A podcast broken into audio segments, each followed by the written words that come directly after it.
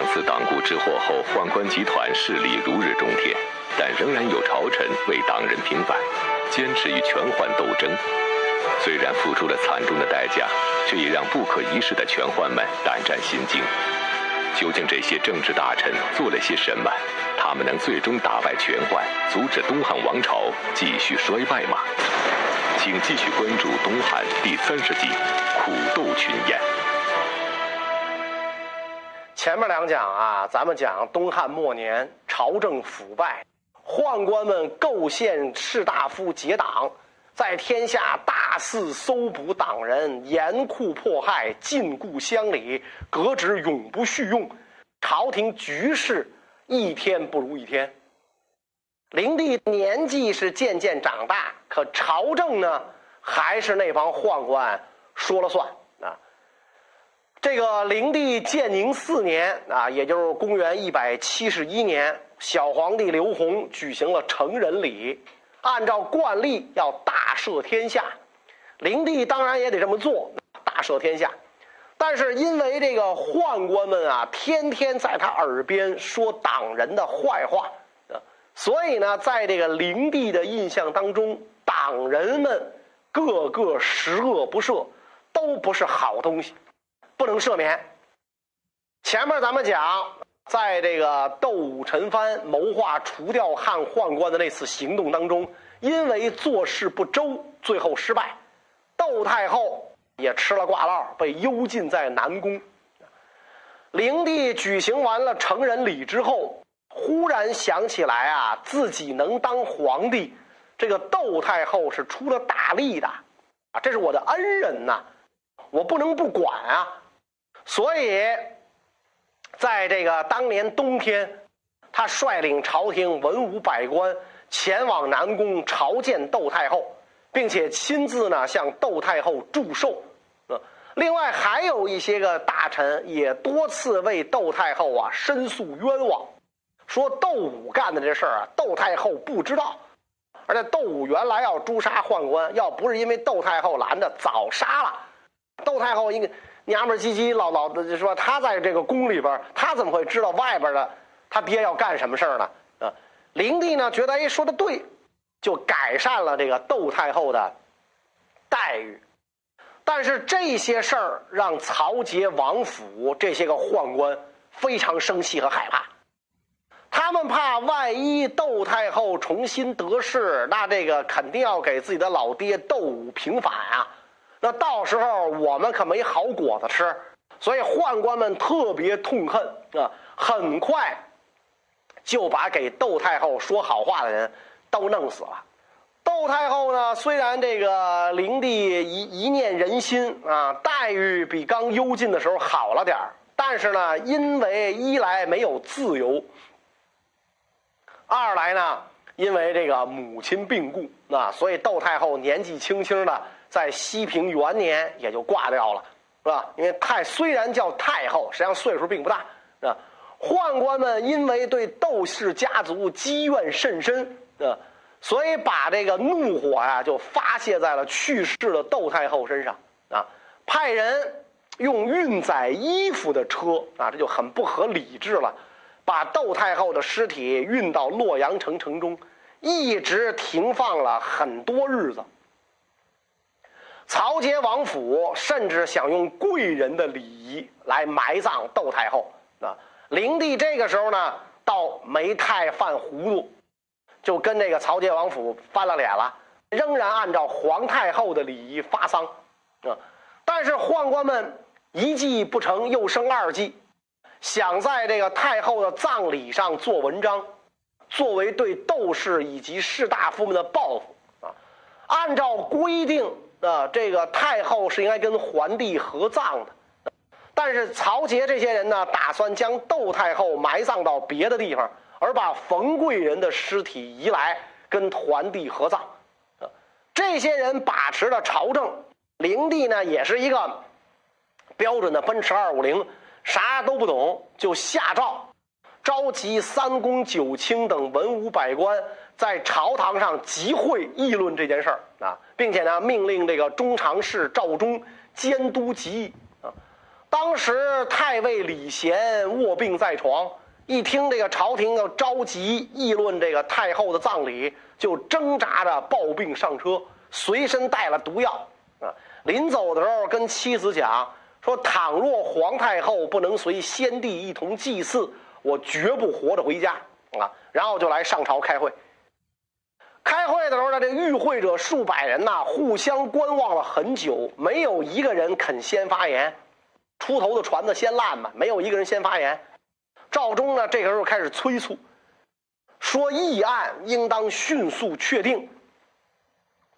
廷尉陈求就站起来说了：“皇太后品德高尚，出身清白，以母仪治理天下，应当配享先帝，这毫无疑问。”这个赵忠一听说好啊，那就请陈廷尉您执笔起草议案吧。陈求就立刻下笔写下了太后应该跟皇帝合葬的议案啊。赵忠看完这个陈求起草的起草的这个议案，气的是脸色大变，全身发抖啊，耻笑啊！哼，陈廷尉，您起草的议案可真好啊！他是损这个陈求呢。陈求理直气壮的回答说：“陈蕃斗武，既已遭受冤枉。”窦太后无缘无故被幽禁，我一直很痛心，天下之人无不愤慨叹息。而今我既然已经把话说出来了，即使是会议之后我遭到报复，身首异处，我也绝不后悔。陈求这一开头炮，太尉李贤紧接着说了：“陈廷尉议案和我的意见完全相同。窦太后一直拥有皇太后尊号。”又曾亲身临朝治理天下，况且原立陛下为帝，使皇位光大兴隆。皇太后既然把陛下当做儿子，陛下怎能不把皇太后当做母亲？儿子没有废黜母亲的，臣属没有贬贬谪君王的，所以应当将窦太后与先帝合葬，一切要遵从旧制。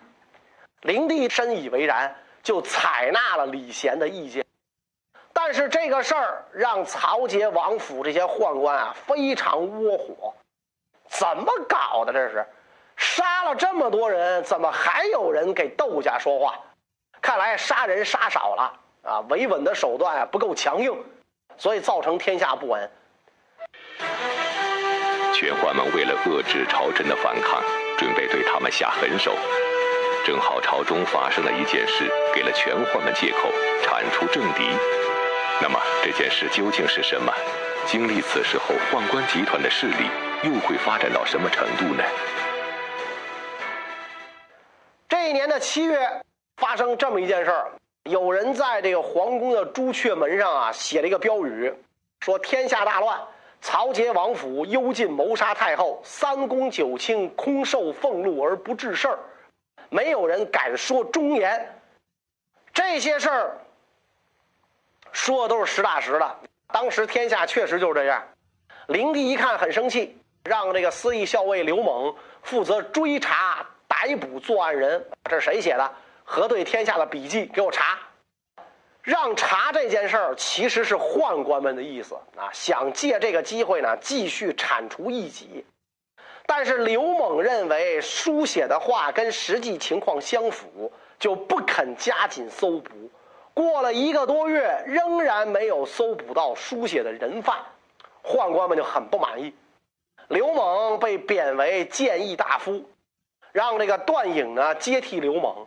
段颖是宦官一伙的人，派人四处追查搜捕，包括在太学游学的学生在内。逮捕关押了一千多人，而这个刘猛也被弹劾罚做苦役。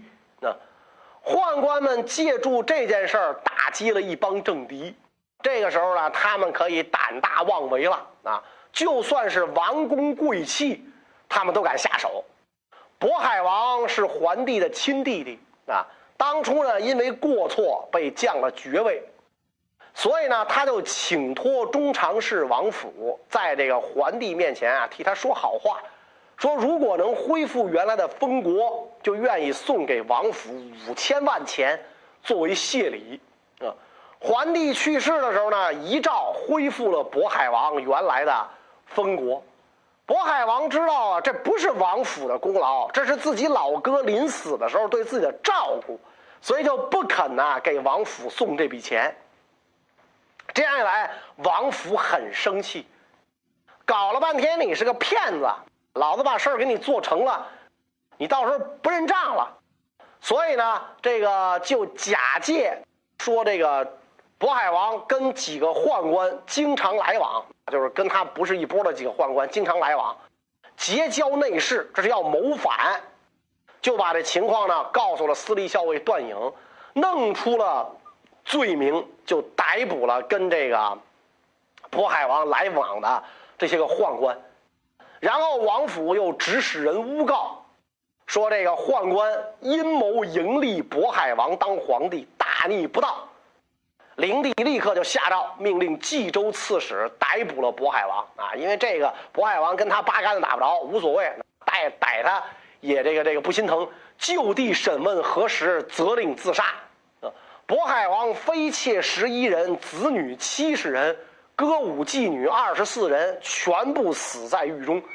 你就冲他这十一个妃妾，二十多个歌女，七十个子女，就知道他不会谋反啊，没有大志向的一个人。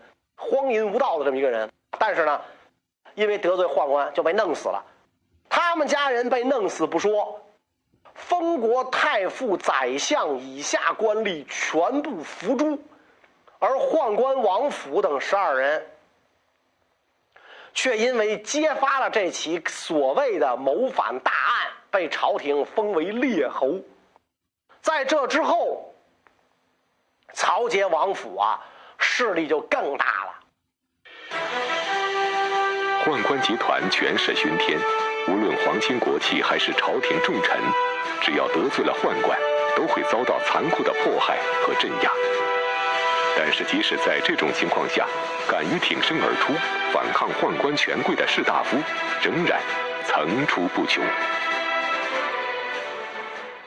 到了西平五年啊，公元幺七六年闰五月，永昌郡太守曹鸾吃了雄心豹子胆了，上书朝廷要求给党人平反啊。灵帝和宦官勃然大怒，立刻下诏啊，让有关部门逮捕曹鸾，用囚车押到京城洛阳监禁，在监狱里严刑拷打致死啊。紧接着，灵帝下诏各州郡官府重新调查党人的学生门徒。旧时的部属、父亲、儿子、兄弟，凡是当官的，一律免职，加以禁锢，永不续用。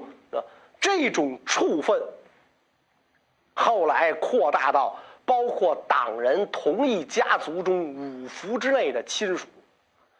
到了灵帝光和元年啊，也就是公元幺七八年，汉帝国又发生了几件稀奇古怪的事情啊。《后汉书·灵帝本纪》当中记载，有日食，有地震，有母鸡变成公鸡，有黑气，有青红，这些玩意儿降到宫殿里啊，都乱七八糟这些事儿。灵帝家有点害怕了，啊，怎么搞的？怎么我当皇上，所有没赶上的都赶上了，没没没见过的，我这回都开了眼了，是吧？就召集群臣问，这是什么情况？大家给我出出主意。所以有正直的大臣呢，向皇帝提出，呃，这就是因为你一天到晚瞎胡整，老天爷都看不下去，要惩罚你。当时有个议郎叫蔡邕，蔡文姬的爹，当代名士、著名的文学家、书法家，给皇帝上奏，说这个情况啊，就是因为你宠信奸贼，才搞成这样。你从前信任你的奶娘。现在呢，你又宠信宦官，对于朝中大臣，你反而是不怎么待见。你把国家搞成了这个样老天爷能不怪罪你吗？你只有排除掉这些奸邪小人，老天才不会怪罪你。而且呢，微臣今天跟您说这些话，你可千万别让宦官知道，否则又有大臣遭殃了。奏章呈上去。皇上一边看一边摇头叹息啊！皇上可能也反思：哎呀，是，是不是朕有不得之处，才会出现出现这种情况？朕功凉薄，然后起身上厕所。他上厕所的时候呢，这曹杰在后边就偷偷的把奏章的内容啊就看了，一看就告诉他左右的人，所以蔡邕的这个奏章内容就被泄露出去了。其中凡是这个蔡邕提出要制裁废黜的人，都对蔡邕恨之入骨。后来就罗织罪名，诬告蔡邕，想置他于死地。幸亏呢，这个宦官不都是特别坏呀，有一个中常侍叫吕强，比较正直，给蔡邕说好话，这才没有定成死罪。但是呢，蔡邕和家属一道剃去头发啊，这在中国古代五行当中最轻的坤刑啊，剃个大光头是吧？今天犯人不还剃光头吗？因为古人认为这个身体发肤受之父母。不能有丝毫损伤啊！所以你剃光头就是不孝啊！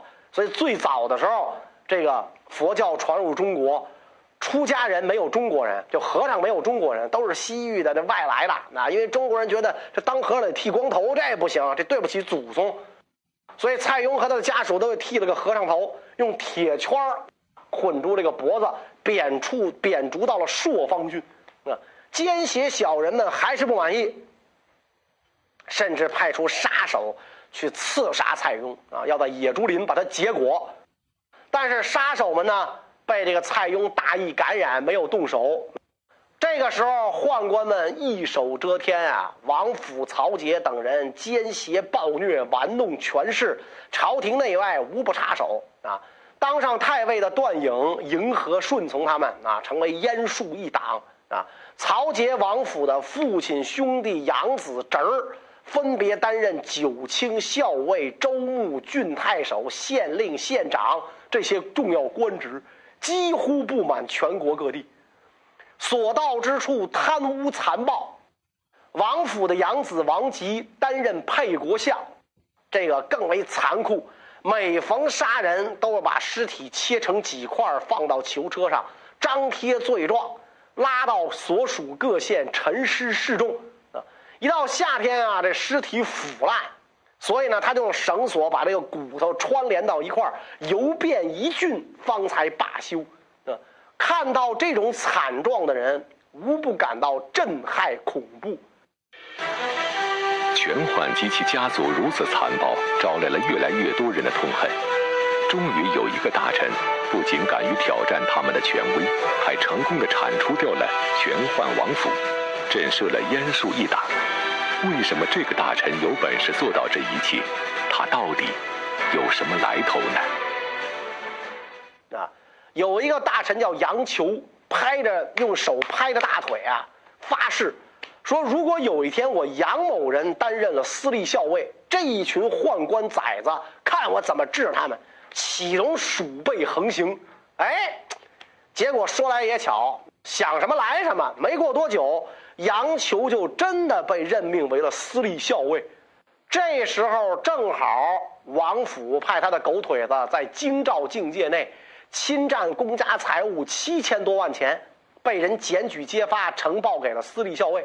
这当时王府正好在家休假，段颖呢因为发生日食，作为太尉嘛，要要给皇上扛事儿，自己对自己提出了弹劾，没上班。杨球趁着这个机会入宫，向灵帝当面弹劾王府、段颖等人的罪恶。啊，皇权至上的时代，皇上才是国家的主人啊！皇上被宦官包围，听不到这个外边的声音啊，所以王府这些人才能为所欲为。他们一有什么风吹草动，就可以先发制人。但是杨求选的那天正是王府不在的时候，所以皇上听，哦，原来这王府这么坏，很快朝廷下旨把王府段颖以及王府的养子永乐少府王蒙、沛国相王吉全部逮捕，关押在洛阳监狱。啊，杨球亲自审问王府，啊，五种酷刑全都用上。王蒙先前曾经担任过这个私立校尉。所以，向这个杨球啊求情，啊说你看，我原先也干这行干这行了，咱俩前后任啊。杨球不理他，王蒙破口大骂，杨球一下就火了。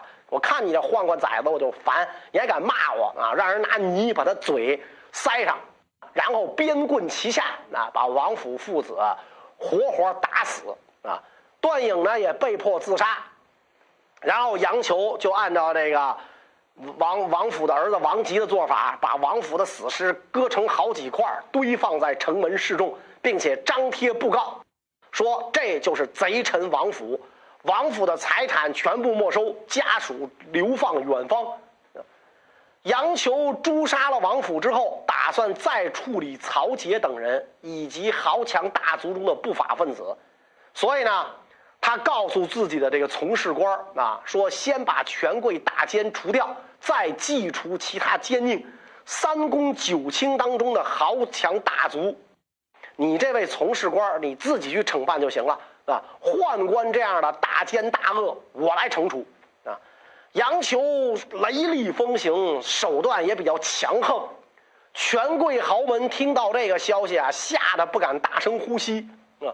曹杰这些人连休假日都不敢出宫回家，就怕落个跟王府一样的下场。王府被惩处，权宦集团遭到打击，政治大臣在与宦官的斗争中，终于取得了初次胜利。但是剩下的权宦也不会束手就擒，他们又会怎样反击呢？不久。先帝顺帝的一个妃子去世，举行葬礼，文武百官呢要送葬。这个曹节呢跟着文武百官出去，在这个送葬途中，曹杰就看到了已经被剁碎了的王府的尸体抛弃在道路旁边，所以就流泪啊，说咱们之间互相残杀是可以的，怎么能让狗来舔我们的血呢？所以就跟其他中常侍说。咱们现在暂且啊，一起进宫，不要回家。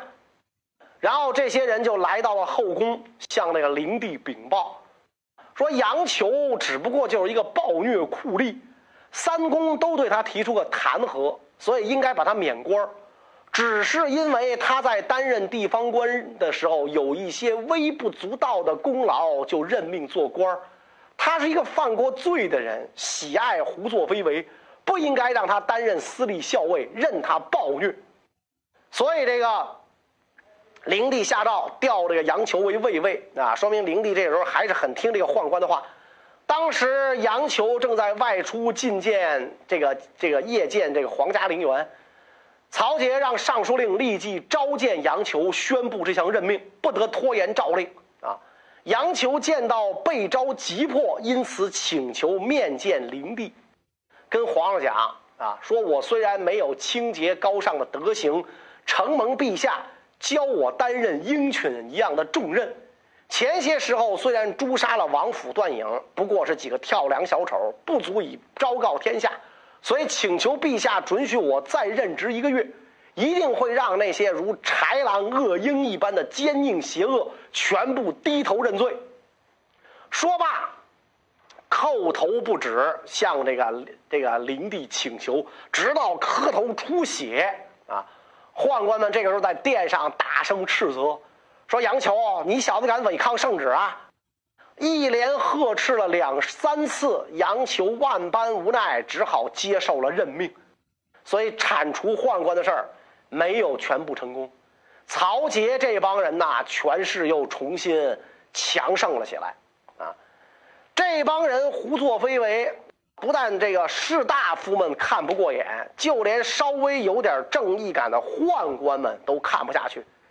前面咱们讲过，中常侍吕强比较清廉忠直、奉公守法，灵帝按照对待一众宦官赏赐的陈列，封他为都乡侯。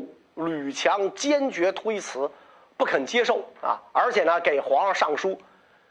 说高祖的时候就曾经约定，不是功臣不可封侯。现在中常侍曹节身为宦官，坏事干尽，就跟前秦的赵高一样。但是陛下不知悔悟，让这些人得到任用。现在是天怒人怨，农田荒芜，人民缺吃少穿，全都由此而起。还有后宫才女数千人，这些人毫无用处，塞满后宫。即使是全国都尽力耕田种桑，尚且无法供养，老百姓缺衣少食啊！前一段时间，蔡邕给皇上说了实情，遭到了迫害。现在群臣都以蔡邕作为警戒，上怕意外灾难，下惧刺客杀害。我认为啊，朝廷从此之后再听不到忠直的言语了。啊，灵帝虽然知道吕强忠心啊，但是呢，却不知悔改，依然任用曹节这些宦官。胡作非非为，宦官势力又卷土重来，政治大臣们也并没有放弃斗争。这次他们打算联合起来，制定计划铲除权宦，他们能成功吗？看到这个曹节这些人呐，胡作非为啊！前任廷尉陈求，现在的永乐少府，就向那个司徒刘和进言。说大司徒，您出身皇族，位居三公，天下人都仰望着您镇守捍卫国家，怎么能随身附和、唯唯诺诺，深恐得罪别人呢？